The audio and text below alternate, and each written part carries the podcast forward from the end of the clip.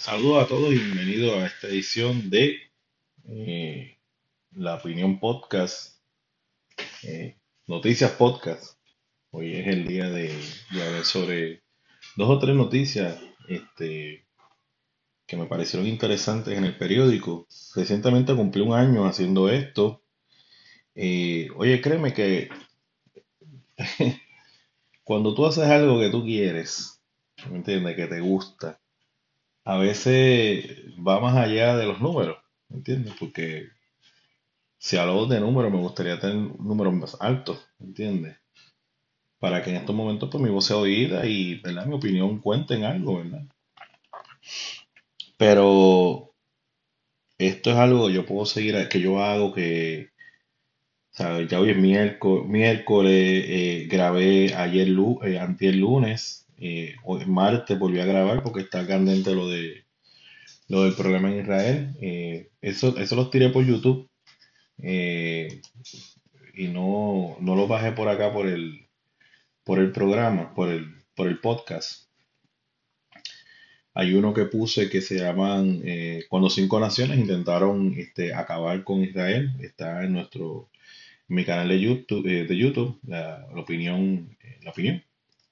PR, la opinión Puerto Rico. Y tengo uno de el islamismo, si el islamismo será la religión del siglo XXI. Estoy, ¿verdad? Filosofando un poquito y, mirando, este, mirando el fenómeno, porque re- realmente, pues, contaba en el, en el, podcast. En el, en el video, que el islamismo poco a poco se ha convertido en una, en una religión que aborda y que llama la atención de, de, los que son oprimidos, ¿verdad? Por, por los sistemas capitalistas y toda la cosa. Entonces, pues, lo que concluyo es que hay que tener cuidado con esos planteamientos porque realmente eh, es una mirada, el, el islamismo eh, está haciendo una mirada bien, bien abarcadora. No es una mirada eh, liviana, es una mirada abarcadora de, de hacer, por ejemplo, lograr que Francia completa se convierta en islamismo. ¿Me entiendes? Son, son posiciones eh, totalitarias. ¿Me entiendes? Entonces, si nos estamos quejando de que el capitalismo es totalitario, entonces, pues, yo en esta, en esta cosa de buscar una religión que no sea a la par con el capitalismo, pues entiendo que como, como, sabes, que yo veo que el enemigo de mi enemigo es mi enemigo, es mi amigo, perdón. Así que pues a veces como que jugamos ese juego y nos olvidamos del peligro que pudiera ser eh, el islamismo fuera de control. Eh, ya hemos visto las sociedades que han caído bajo el control del islamismo y, por ejemplo, hay unos grupos minoritarios que no les va bien en estas sociedades.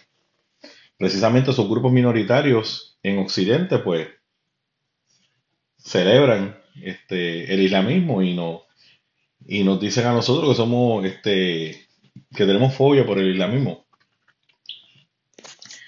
Simplemente hay que mirar las cosas en su justa perspectiva. ¿ok? Eh, y saber que la iglesia islámica, eh, digamos la mezquita, ¿verdad? Porque así se le llaman ellos la, eso que se llama, ¿verdad? El islamismo es grande y hay unos que son más radicales y otros que son menos radicales, pero el radicalismo islámico es bien peligroso. Entonces, pues, no sea entonces que caiga algún país occidental bajo el poderío del islamismo y veamos los mismos excesos que se pueda ver en otros países, por ejemplo en Indonesia, países como Afganistán, eh. Que se unos, unos excesos. Así que de eso más o menos hablo, hablo allá y acá pues hablo de las cinco naciones que invadieron Israel cuando en el 48 se, se repartieron los territorios. Curiosamente hoy se habla de, de genocidio de parte de, de Israel a, Hamas, pero en aquel momento cinco naciones invadieron Israel. Y, y yo puedo entender, ¿verdad? Porque mucha gente que se queja de que Israel pues se metió allí a, ¿verdad? A, a. Pero la realidad del caso es que si nos vamos a la historia, historia, pasado, hay personas, estaba discutiendo con una persona con, con Twitter y me decía que él no, él no tomaba la Biblia como, como un, ¿sabes? Él se, dejaba llevar por las resoluciones de la ONU, pero él va a ignorar todo, todo el documento histórico que pudiera ser la Biblia en ese momento, que relata eh, la vida, el desarrollo, Claro, se metieron a fuerza de espada, pero en aquel momento era así. Y no creas que los pueblos que hoy están habitando esa zona del Medio Oriente también se metieron a fuerza de espada, no fueron los únicos, era una costumbre de la época. Y tal vez haya muchos pueblos que, que estén reclamando, a lo mejor no tienen el mismo, el mismo impacto, pero a lo mejor están reclamando de que hace mucho tiempo, hace mil, dos mil o tres mil años atrás, nosotros estamos tranquilos con nuestro reino y se metió el reino de Persia, se, metió a Babilonia, se metió con otro reino y me invadió mi territorio y se quedó con lo nuestro. Eso pudiera pasar. ¿Entiendes? Este, yo creo que debe haber un Estado palestino, eh, porque como yo tomo el documento, en el documento se hablaba de que habían dos pueblos que siempre estaban peleando en esa zona. Aparte de los pueblos que estaban al oeste, al este de Israel, que era Amos y, Moab y todos esos pueblos, que eran de alguna forma descendientes de lo mismo eh, Edom. Edom era eh, de, esa, de, esa, zona. Edom era el, hermano gemelo de Jacob. Este, Edom porque era rojo, era colorado. Entonces, eh, pues yo creo que yo creo que no, no debería haber ningún problema que, que exista un Estado de Israel y que exista un Estado palestino. Es cuestión de que seamos razonables. Es cuestión de personajes, personas como Amas o organizaciones como Amas dejen a la gente adulta, madura y consciente hablar y conversar. ¿Ok? Se olviden del, del terrorismo y acepten que los judíos, aunque puedan ser terriblemente diferentes, pueden estar allí. O sea, miren al norte Miren los europeos, donde tú ves distintos países totalmente diferentes y distintos entre sí, porque en el, caso de Inglaterra, Inglaterra son protestantes en su mayoría, y en el caso de los franceses son católicos. En algún momento tuvieron sus problemas, pero eso fueron por encima de esos problemas y habitan de lo más tranquilo. Aprendan de la Unión Europea, cómo esa gente se ha organizado. Ellos se organizaron una Unión Europea y se resuelven sus problemas y resuelven sus batallas. Pero eso a mí lo que me, siempre me, da cosa es que el islámico tiene que hacer todo este chorro de, amenaza, de que vamos a prender al mundo en fuego, de que vamos a, matar a todos los infieles, ¿sabes? Que como que si no es mi religión, nadie vale en este mundo. ¿Me entiendes? Entonces, ante eso, pues uno tiene que reaccionar y decirle, mira, queremos buscar de alguna, de alguna manera paz, pero tus actitudes no nos permiten llegar a esa paz. Pues, esa sería mi opinión, este, me gusta el tema, me gusta el tema y lo discuto mucho. Con mis amigos pues hablo mucho del tema. Este, vamos a ir aquí a, los temitas que quiero coger. Tenemos una noticia de Molina, un favorito de este podcast. Este, fue arrestado en el día de ayer. Eh, vamos a ir a la noticia, está en el, vocero, de, el vocero de hoy. Eh, dice la noticia, este, pese a que funcionarios del Departamento de Recursos Naturales y Ambientales aseguraron que determinarían ayer dónde operará la maquinaria pesada que derribará el muro del complejo Sol y Playa que invade la zona marítimo terrestre de la playa Los Almendros Miembros del grupo ambientalista Campamento Carey confirmaron al vocero que al cierre de esta edición esto no había ocurrido y la atrasó la demolición ordenada a la Junta eh, de Gobierno del condominio eh, del condominio por el juez eh, Abid Quiñones Portalatín del Tribunal de Aguadilla ocurrió junto al arresto del activista y ex candidato independiente a la gobernación Eliezer Molina Pérez, quien presuntamente violó una orden de acecho radicada por la vicepresidente de la Junta, la licenciada Ignari Acevedo Rosario. Hay que ver por qué esta señora tuvo que recurrir a, establecer una orden de acecho, ¿verdad? Y hay que ver por qué el tribunal le acepta esa orden de acecho. Son cositas que, que deberíamos, que debería la prensa del país investigar. Pero, eh, pues, el análisis de un solo lado, no vemos todos los lados. Y es un asunto que tiene Puerto Rico pendiente. Que hay una prensa más equilibrada. ¿Ok? Sabemos de la pata que flaquea y coge el PNP, pero también tú no puedes permitir que ciertos sectores campeen por la libre y no sean fiscalizados y no sean observados. ¿Ok? Pero volvemos otra vez, el enemigo de mi enemigo es mi amigo. Los que hoy pueden ser tus amigos, mañana en el poder pueden ser tus más grandes enemigos. Si no, mira Venezuela. Como todos esos grupos, estudiesen la historia de Venezuela, estudiesen el, el, advenimiento de, de, de Chávez, exactamente el mismo clima de insatisfacción. Cuando se trepó, la mitad de las promesas no las pudo cumplir. ¿Y qué hizo? Coger a los grupos que lo criticaban. En Colombia no ha podido pasar lo mismo hasta ahora. Hay grupos que se han mantenido firmes, ¿verdad? Y Colombia ha velado, ha velado la democracia. Eh, dice más, eh, ellos, los condóminos, condómines, pidieron un plazo al tribunal, ahí explica, ¿verdad? El tribunal me ordenó pedir unos permisos, yo di unos permisos por un tiempo de duración y vigencia.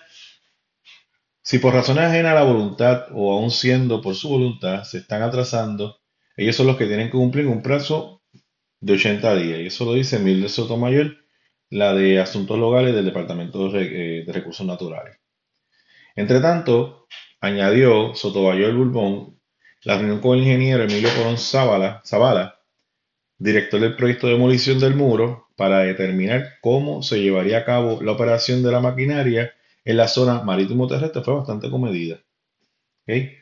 Eh, dentro de los acuerdos con el condominio, coincidieron en ubicar el equipo pesado cuando no esté elaborando dentro del periodo aprobado de 6 de la mañana a 6 pm dentro de la propiedad Sol y Playa fuera de la zona de riesgo, eso lo entendemos bastante bien, se había sugerido, este, se había sugerido, este, llevaron una propuesta la, gente, la gente del campamento Carey para que se le pagara a ellos, era una propuesta de un montón de chavos, casi medio millón de pesos, un, millón de dólares casi, por tumbar el, muro. Eh, esa propuesta pues fue rechazada. Y qué bueno que fue rechazado, ¿verdad? Porque no, no creo que debería, no creo que debería ser así. Yo creo que a mí siempre me... Hay personas que a mí me dan mala espina. ¿Entiendes? Por ejemplo, a mí una lugar me da una mala espina horrible. Pero yo puedo reconocer en cuanto a lo que es el ámbito político, ella tiene unos, unos atributos violentos, tú sabes. Y, y sabe cómo mover las masas y las mueve muy bien. Y yo sé que va a ser muy duro para, para Proyecto Dignidad, el Movimiento Victoria Ciudadana no tener lugar. Eh, otra que me da siempre esta, esta, esta mala espina es Elizabeth Torres. Creo que, creo que son personajes que entraron a la política, pero entraron para conseguir unas cuestiones personales. ¿Ok? Este, y muchos de los que hoy están gritando y peleando fue porque simplemente pues eh, el PNP realizó unas cosas, ¿sabes? La gente siempre se queja de por qué el, PNP eh, cede en ciertas, en ciertas cuestiones, ceden porque no es fácil. O sea, no es fácil. O sea, no es fácil. Uno tratan de mantener ciertos grupos contentos para tratar de terminar una gobernación lo más pacífica posible. Con todo y eso, a la hora de la verdad, por más bueno que, que pueda hacer el PNP, por más buen gobierno que pueda hacer el PNP, por más tarjetas de la salud, por más coliseos, por más este, eh, acueductos, estos supertubos, por más este, mejoras económicas, por más empleo, por más aumentos de suelo, por más que haga el PNP, siempre tú vas a tener una prensa en contra del PNP y buscando la forma y la manera de sacarte del medio. ¿Ok? Ahora, con tu y eso, el PNP ha logrado. O sea, yo creo que de los únicos, después de Muñoz Marín, nadie más, solamente el PNP ha podido ganar por millones de votos. Los demás no, ganan por esa cantidad. Pues por alguna razón, o es que son muchos PNP y estadistas, o es que se logra convencer a gente de, de otros partidos de continuar y de permitir que la administración continúe, entendiendo que están votando por un buen administrador y no necesariamente por el estatus. Las últimas elecciones se han convertido en elecciones de estatus y ha sido una estrategia que utilizó y se lo utilizó muy bien le salió muy bien, ganó las elecciones. Este,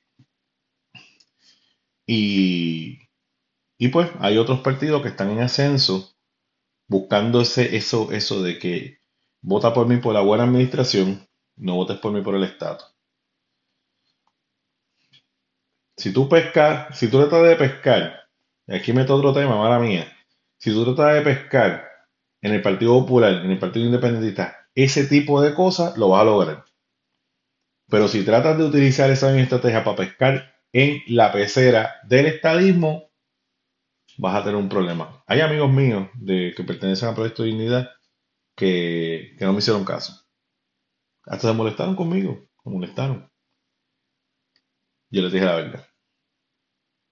Aquí hay que, no, tú no puedes llegar y decir, olvídate del estatus, vota por mí para que supuestamente yo administre bien. ¿Por qué? Porque puede ser un problema.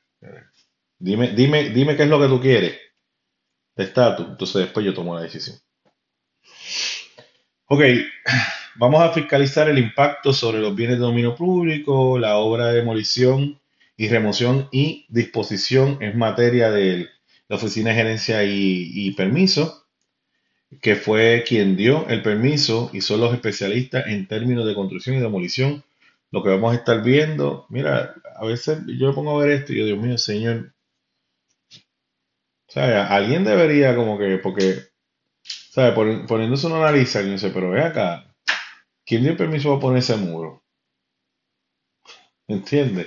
Claro, yo creo que la lógica de gerencia de mi supuesto y partiendo de la premisa, ¿verdad? Que a lo mejor la gente va allí, saca el permiso, es, el mismo, es la misma obra, a lo mejor la persona que, dio el permiso no consideró que gracias a, al calentamiento global, ¿verdad? Si tomamos por cierto el calentamiento global,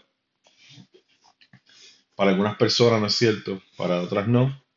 Yo soy maestro de historia, he estudiado el fenómeno y y ciertamente pues hay un efecto invernadero y eso pues es la realidad, pero hay personas que no creen que haya ningún tipo de calentamiento global. Pero ciertamente las aguas han subido y lo que era costa ahora ya no es costa. Se ha expandido más la playa. Entonces pues ellos cogieron lo que era antes y hoy se pasó con fichas. Lo que pasa es que alguien dentro del proyecto pues no quería pagar el ramo o no sé qué rayo y dijo, bueno, vamos, vamos a hacer aquí. Ahora, ahora, ese tipo, el apartamento no le vale dos chavos. Anyway, este, déjame brincar. Eh, ahí pues Eliezer hace unas amenazas, ¿verdad? Y aquí no quiero ir, Eliezer, Eliezer es arrestado, pero fue liberado de la comandancia de la policía en Aguada luego de que la fiscalía no radicó cargos por supuesta. ¿Y por qué, por qué el periódico dice supuesta? ¿Se supone que él estuviera cerca de la persona? ¿Sí o no? No, entonces, ¿por qué tú dices supuesta? Fiscalía nos Caco por supuesta infracción de una orden de acecho presentada por Acevedo en Rosario. Tú sabes, pero ¿por qué, el, ¿por qué el periódico dice supuesta? Pues si estaba allí, supone que no estuviera allí. ¿O me estoy equivocando yo? Este. A mí también me incomoda el hecho de que tú eh, coges a Eliezer, haces el show, que eso es lo que él quiere, ¿verdad? Porque se cree Gandhi. y a lo mejor, a lo mejor no dice eso, y a lo mejor, como yo estoy hablando, hablaban de Gandhi, ¿verdad? Y después el tipo que liberó a la India, qué sé yo. Pero este, contra comparar a Eliezer con, la, con Gandhi está brutal, está violento.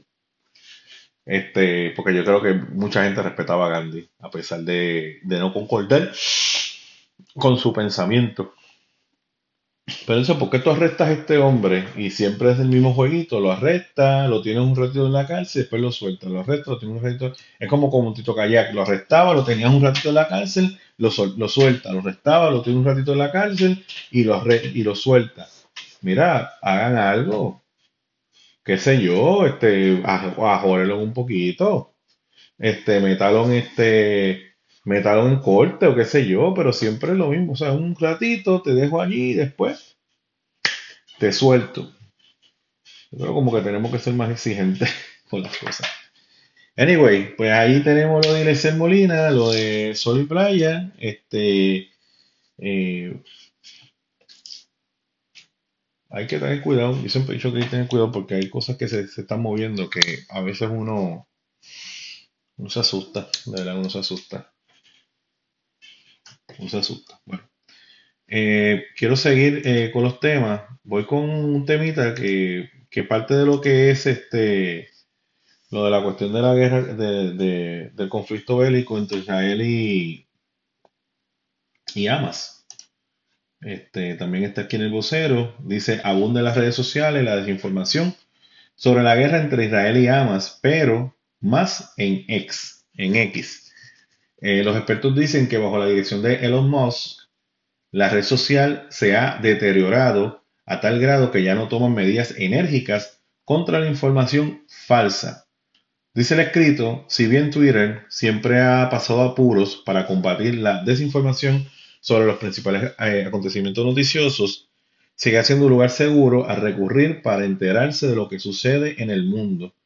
Pero la guerra entre Israel y Hamas ha puesto de relieve cómo la plataforma, ahora transformada en X, no solo se ha vuelto poco confiable, sino que promueve falsedades activamente. Aquí, pues, ¿sabe cómo es, verdad? Eh, es, un, problemita que hay con la, con la información y la desinformación. Yo, por ejemplo, el problema con, la, el problema con las redes y con, con X es que por ejemplo, te ponen el videíto de, de la mujer, eh, no estoy hablando que sea falso, y no estoy hablando de nada de eso, siempre estoy poniendo un ejemplo, ¿me entiendes? Este, te pueden poner un video de una mujer en un carro, pero toda la hora, ¿verdad? Y en cierta, en cierta manera, siempre que yo veo esos videos, no sé si son ciertos o no sé si son falsos. ¿Entiendes? Ese es el, el detalle que yo tengo con esto. Entonces, este, pero también está el otro extremo. Entonces, el otro extremo es que X se haya vuelto, o Twitter se volvió en un momento, una red social con una línea editorial. Y todo lo que no sea acorde y afín con esa línea editorial, X la bloquea. Entonces, yo soy el periodista de X y yo tengo que ajustarme a la línea editorial de X o yo simplemente soy un ser humano normal que yo voy a postear lo que a mí me dé la gana. ¿Me entiendes? Ahí que está la situación. Ahí que está la circunstancia. ¿Me entiendes? Y yo sé que de un lado hay unos excesos. Y yo he visto unas cosas que yo digo, Dios mío, ¿cómo la gente se cree eso? Yo lo sé, pero yo lo he visto. Y hay cosas que me mandan mis amigos que yo, chico, pero que tú te crees, porque tú te crees embuste, brother. ¿Sabes? Ya acabó lo de Hawái, ahora es Israel, ¿me entiendes? Y eso es por ir para abajo, Israel, Israel, Israel.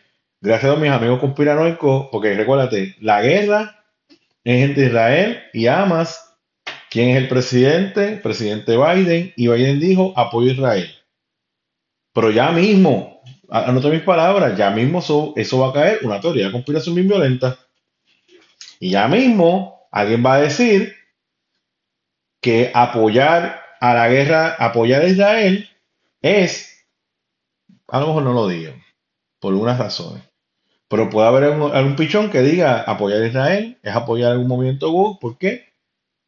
Porque el presidente dijo. Ahora, a mí me sorprendió que el presidente apoyara. Claro, el presidente te va a apoyar porque eso ya es algo cuadrado. Pero yo creo que si el presidente hubiese tenido una alternativa, no le daba el apoyo a Israel. Porque realmente apoyar a Israel es súper extremadamente anti-woke. ¿Ok? Ahí tiene contexto. Ahí usted tiene contexto. ¿Ok? ¿Sabe? Eh, Biden apoya, pero yo creo que lo apoya con la, la muela de afuera. Pero no es que esté súper contento de apoyar a Israel. Pero ya es uso y costumbre de que, de que Israel es un extremadamente super mega aliado de Estados Unidos y son incondicionales. Y aparte de que, obviamente, los judíos controlan gran parte de lo que pasa en Estados Unidos. Un grupo poderoso y un, tiene un lobby bien fuerte. Vuelvo y repito, todo el mundo tiene lobby aquí. Aquí no ven allá que los judíos tienen lobby. Bueno, los judíos tienen, pero la comunidad LGTB también tiene lobby. Y los que beben ron también tienen lobby. y los de cigarrillo tienen lobby. Y los de armas de fuego tienen lobby. Aquí todo el mundo tiene lobby. Los católicos tienen su lobby. Y los evangélicos también. y los pro aborto tienen su lobby.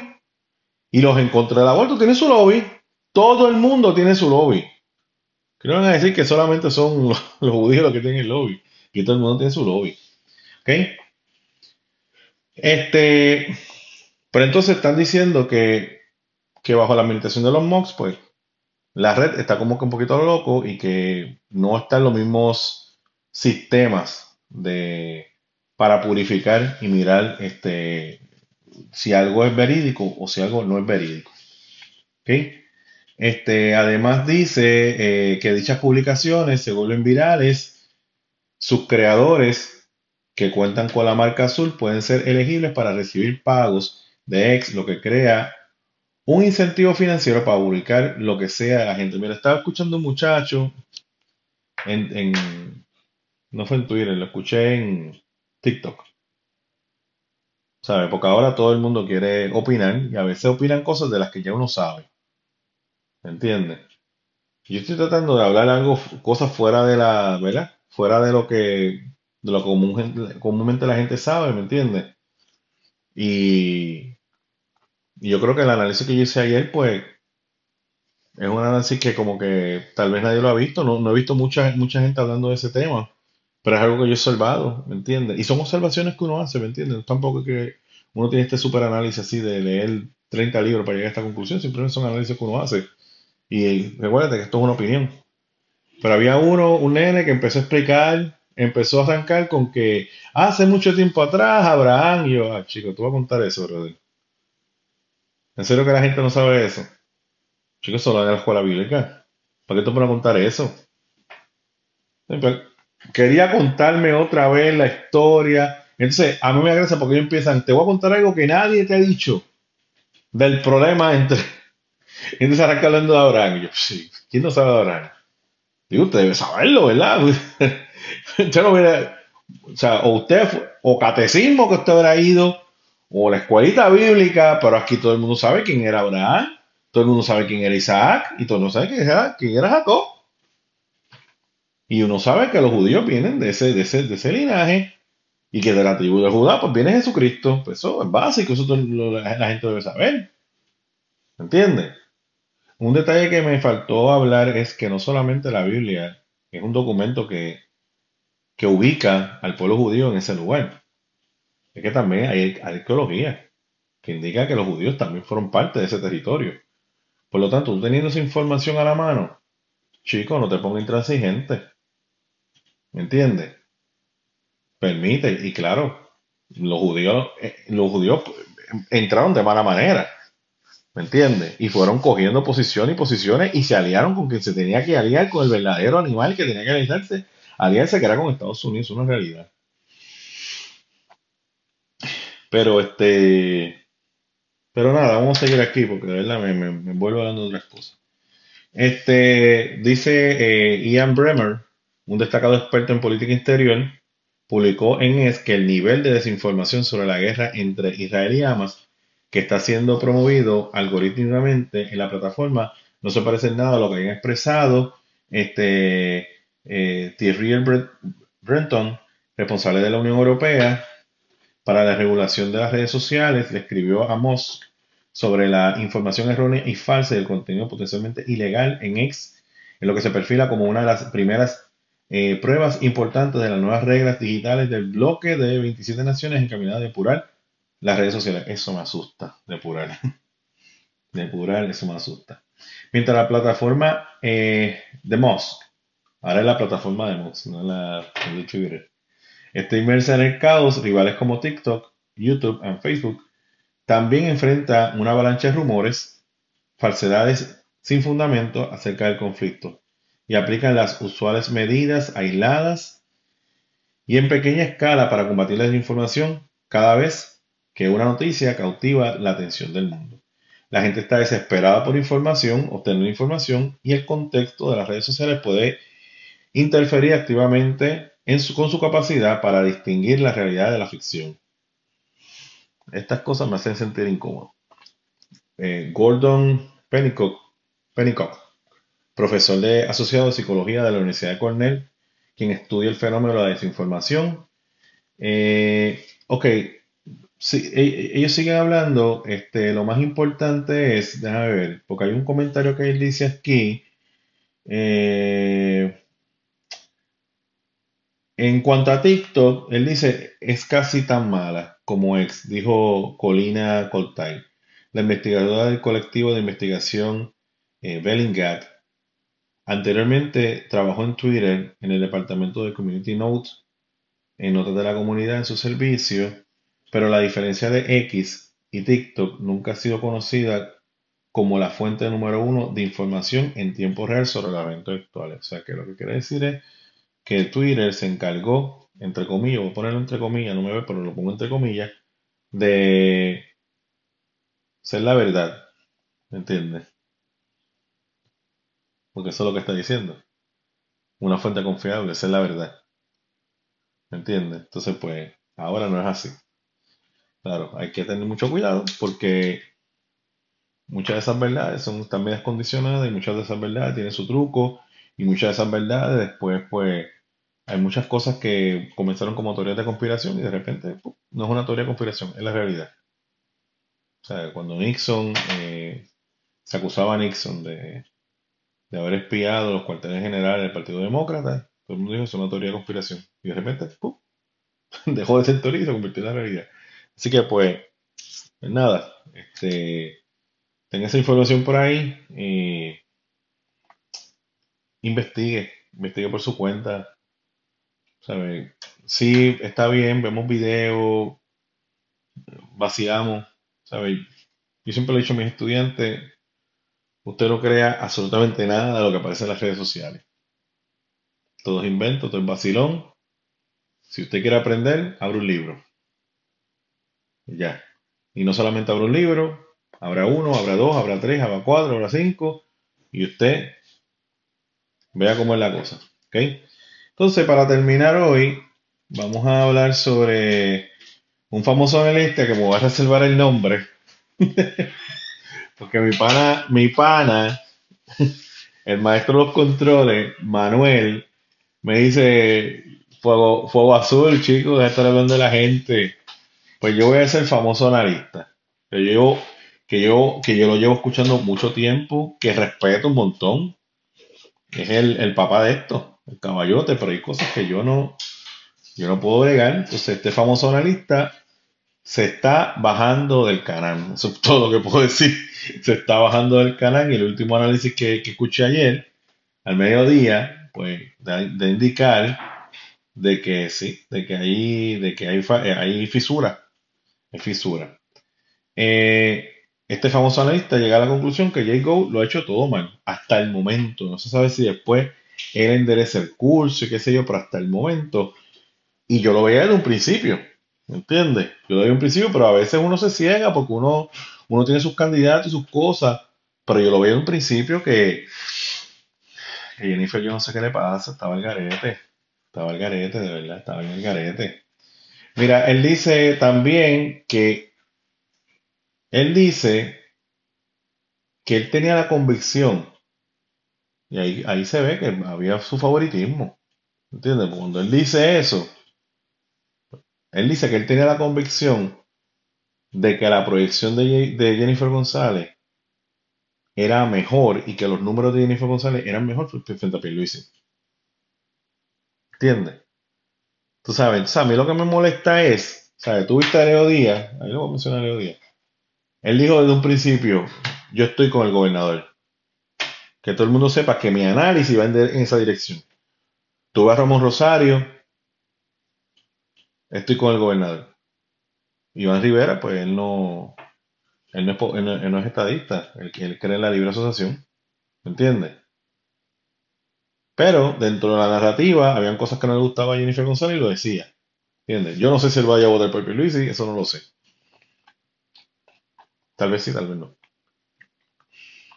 Pero entonces están estos analistas que vienen y dicen, las primarias no hacen daño. Yo, pues, es un disparate. ¿Cómo que una primaria no hace daño? Sí, tú escuchaste, a- después yo escuché a dos, hombres importantes, ¿verdad? Que Porque los encuentro este, analistas importantes que dieron una explicación de por qué las primarias no hacen daño. Las primarias no hacen daño. Digo, las primarias son democráticas, son derechos democráticos. Pero tú no puedes negar que una primaria no hace daño. Pues claro que hace daño. Bueno, ahora mismo, ya adelantando cosas, ahora mismo ya muchas de las alcaldías PNP que andan por ahí, muchas de esas alcaldías ya se le han metido otra este, administración aparte para retarlos en primaria. Y hay muchas de las alcaldías, decía este Edmundo, que ganaron, PNP, que ganaron por 500 votos. Ya tú sabes qué va a pasar, ¿verdad? Pues, ok. Este, pero este mismo dice que al día de hoy, con la información que tiene disponible, le hace difícil pensar que Jennifer González pueda ganar la primaria. ¿Ok? Pero yo lo sabía.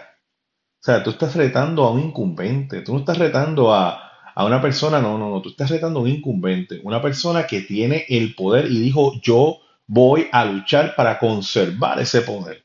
Pues por lo tanto, ¿qué hace todo el mundo? Se va detrás del que tiene el poder. Si pierde, pues mañana pues somos pro, pro Jennifer. Pero en estos momentos, yo estoy detrás de la persona que me garantiza el poder. Él no es un lame dog. Él es un gobernador incumbente. Que tengo toda la maquinaria política, tengo todo a mi favor. Entonces difícil, ahora se le hace difícil a él decir, contra, de verdad, de verdad, de verdad, este hombre va a poder- esta mujer va a poder ganar las elecciones. ¿Sabes? La política de Jennifer, la, la, es, primero, ha sido una política, ha sido una, una estrategia plagada de meter la pata. Que si vamos a coger el dinero de aquí para pagarla, todo el mundo la criticó y dijo, tú eres una ridícula, eso no, eso no se puede hacer. Que si el Gugutata, como él decía, el Gugutata campaña. O sea, mientras una persona está hablando de cosas serias, mientras una persona está hablando de mover el país, pues la otra está hablando de que, ah, pues mira, este, mi esposo es el Capitán América, y la otra, una, uno es el Capitán América, la otra es Mujer Maravilla, estoy preñada de gemelo.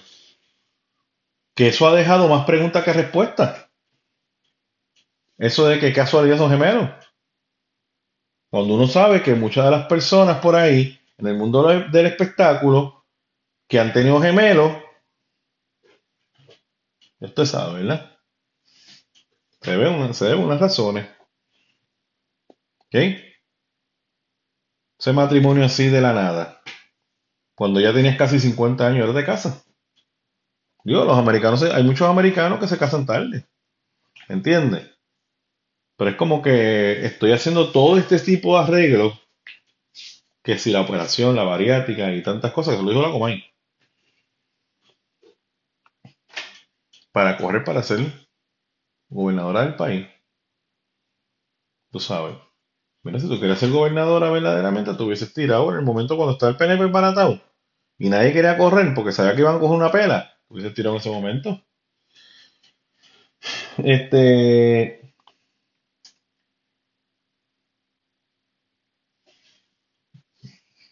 Por fin, de alguna forma, este analista entendió lo difícil y complicado que es hacer una primaria en, precisamente en estos días donde tú tienes a un PPD que está partido por la mitad, debilitado, donde tú tienes un movimiento Victoria Ciudadana con un gran arraigo entre los jóvenes, con un proyecto de dignidad que está siendo bastante atractivo para las olas y las legiones eh, de estadistas conservadores pro Trump, que a veces nos ponemos con cosas. O sea, yo, o sea, yo estoy aquí en Estados Unidos viviendo en el estado de Arkansas, pues yo me preocupo por Trump. Pero es porque estoy viviendo aquí. Y yo puedo votar por ese señor y no, o si no, no puedo votar por él. O voto por otra persona. Que obviamente voy a votar por Trump porque yo no tengo problema en decirlo, voy a votar por Trump. ¿Entiendes? Pero entonces tú tienes unas personas en Puerto Rico, como un tal Albino, que se está inmolando por Donald Trump. Yo caballo, ¿por qué tú sigues inmolando por ese hombre si tú no vas a votar por él? Sabrá Dios, ese tipo, Donald Trump no sabe quién tú eres. Eh, tienen un partido aquí, tienen al partido. Ahí estaba poniendo que, un, que una legisladora PNP está hablando del aborto y todo lo demás. Mira, mi hermano. Si yo la victoria ciudadana, entonces que tú vas a ver lo que es la verdadera presión. sí, hay que tú vas a ver lo que es la verdadera presión. ¿sí? ¿Sabes? No es un momento para tú estar haciendo primaria, lo que esto, es todo lo que se, a lo mejor las primarias hace 10 años atrás, 15 años atrás, pues está bien. Pero justo en estos momentos, no es el momento. Mírate el, mira el PPD. Después de su primaria se barató. Porque entonces, ¿qué hizo Carmen Yulín? Pues, ¿sabes qué? Si no me dejan jugar, yo me llevo el bate y me llevo la bola. Y eso fue lo que hizo, se llevó el bate y la bola.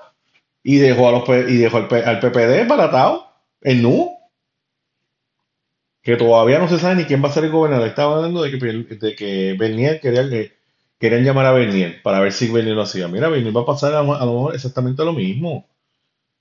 O sea, fue una persona que no, que no, que no atrajo, que no. Y, aunque él, se ve como un hombre bien bueno y todo lo demás, pero si corre, pues a lo mejor quién sabe, ¿me entiendes? Y a lo mejor, pues, pero Está bien difícil la cosa, ¿verdad? Está bien difícil la cosa. Eh, esta analista vio los números, Mundo lo dijo, le dijo los números y dijo, sí, nosotros hemos ganado después de primarias, pero disminuimos. Entonces, hay que tomar la premisa de que el número de, que yo creo que no va a ser así, pero ellos lo, lo manejan de esa forma hay que tomar la premisa de que nosotros ganamos la pasada elección por 38%. Por lo tanto, nosotros no podemos permitirnos el lujo de crear distracciones que me hagan que ese número baje mucho más. Porque si ese número baja más, PPD o PNP pierde la elección. ¿Y quién va a ganar? El sector, el separatista. Porque mi Movimiento Victoria Ciudadana y, obviamente, después del son independentistas. ¿Ok?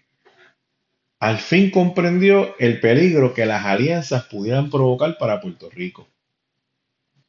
Es curioso porque Pierluisi, esta es la parte que a mí me molesta, porque Pierluisi, muy astutamente, muy sagazmente, muy políticamente, ha, querido proyectar primero entusiasmo en las redes, en, su, en el PNP, entusiasmo. ¿Tú sabes cuánto cuesta proyectar ese entusiasmo? Tú sabes cuán difícil en una isla llamada Puerto Rico, cuando tú tienes la prensa en contra, cuando tú tienes los medios de comunicación en contra, cuando tú tienes los artistas en contra, cuando tienes todas las personas que pueden hablar de ti, que pueden levantar tu, imagen. Tú sabes, ser PNP en Puerto Rico es ser una lacra. Es horrible. Pues entonces, tú poder levantar, entonces tú estás todo el tiempo tratando de levantar el ánimo de, de tus huestes. Y entonces de repente tiene la convención del PNP un éxito, y después tiene la otra cosa, la, asamblea del PNP un éxito, y todo entusiasmo, y estamos unidos, y esto y lo otro. Entonces tú vienes a, esta analista diciendo, pues, el PNP después de esta se muere. Y porque yo tengo que hablar claro, porque yo tengo que hablar las cosas claras, porque las cosas son claras, y yo estoy viendo y no quiero decir que se lo dije, pues se los dije. Oye, chico, Danos un break, brother. Porque ni siquiera votas. Ese es el detalle más grande. No votas. Bueno, ya no votas, pues está en Estados Unidos. pero te desafiliaste y entonces pues es una actitud como que, wow, mano, de verdad. y yo respeto, ¿verdad? Cada cual, pero o sea, a veces se parece a Elizabeth Torres, lo que pasa es que con una narrativa un poquito más suave, ¿verdad? Tratando de mantenernos en el centro lo más posible para que ni se nos, ni, se nos esto, sino nos, nos enchismen lo otro. Pero muchas veces la estrategia mejor es tu ir directo. Mira, Leo. Y el programa sigue. Mira, Leo. Y le un principio, mira, esta es la que hay. Tú sabes. A veces como darle, es, a veces como que, ¿tú crees que los independientes no escuchan a David Colón? Dije el nombre de la persona. No quería decirlo. Pero ¿tú crees que no lo escuchan? Pues claro que lo escuchan. Entonces ya ellos saben, ah, esta gente está, fíjate, derrotado. Es como la prensa cuando dice, no tenemos policía, que no, entonces los pido como que, no tienen qué. No, tienen, no, tenemos policía, los policías están en quiebra. Yo, chico, pero yo, sé que está bien tu trabajo informal, pero hay una información que, tú puedes dorarla un, poco, un poquito mejor, utiliza otros adjetivos, utiliza, ¿sabes? No porque esté gobernando una persona de la cual tú no eres agradable, tú tienes que tirar, tirar, tirar, tirar al medio al país, porque imagínate. ¿Sabes lo, infeliz que yo me sentía viviendo en Puerto Rico, sabiendo que la prensa le había choteado a todos los criminales de Puerto Rico que Puerto Rico no tenía policía? Muchas veces ellos no saben. ¿Entiendes? Yo no me atrevía. Y no es por ahí, no, yo no me atrevo, pues sí, imagínate. ¿Ok? Este, mira, esta analista cuestionó la desaparición o el debilitamiento del PPD. Es algo que yo no puedo celebrar. ¿Sabes por qué no puedo celebrarlo? Porque el PNP y el PPD había una relación simbiótica, es una realidad. Ambos partidos más o menos, más o menos, tenían el mismo patrón. ¿Me entiendes? Lo único que hacía la, movía la balanza era las cuestiones de la corrupción, pero a la hora de la verdad, eh, administrativamente, más o menos, eh, claro, el PPD dejó de coger riesgo y fue un, partido aguantado por miedo a que se le vayan las permitas liberales. Pero este era un partido que creía, creía, la unión permanente con los Estados Unidos, no un partido independentista, así full como, ¿verdad? Como esto. Pero si ahora mismo, ¿sabes? Ahora mismo lo que nosotros tenemos es respirando. Puerto Rico le tiene respirando la oreja un, proyecto llamado Proyecto este, Movimiento Victoria Ciudadana o el Partido Independentista. Yo creo que esto, se va a desinflar. Esa es mi sospecha. A lo mejor me equivoque, a lo mejor no, pero mi sospecha es que se va a desinflar. Pero este. Ah, no. Tú sabes yo no creo que, nadie debería celebrar que el, otro partido que era centro y que no buscaba una independencia se desaparezca porque si ahora gana el proyecto de dignidad, ¿qué proyecto de dignidad? Movimiento Victoria Ciudadana o gana en el Partido Independentista, son partidos de independencia. ¿Me entiendes? ¿Cuánto tiempo, ¿Cuánto tiempo el PNP va a poder conservar el poder? O sea, las estadísticas, o sea, en el mundo van a perder. ¿Quién va a gobernar? hermano. ok. Otra, cosita más. Eh, déjame ver, yo tenía aquí dos. Eh, tenía otra cosita más. También. También él celebró eh, la primera vez ya Elizabeth Torres se había, conocido, se había dado a conocer por sus programas, la permisa inarticulada, pero fue en ese programa donde todo el que es estadista supo quién es esa mujer. O sea que gracias a la, gente sabe quién es Elizabeth Torres y ahí fue donde ya cogió vuelo. Tú sabes, y después de ahí pues pues, se proyectó hasta que se convirtió en, en Shadow Congressman, Congress, Congressman, Congress. este, y la delegada de, una delegada de la estadía.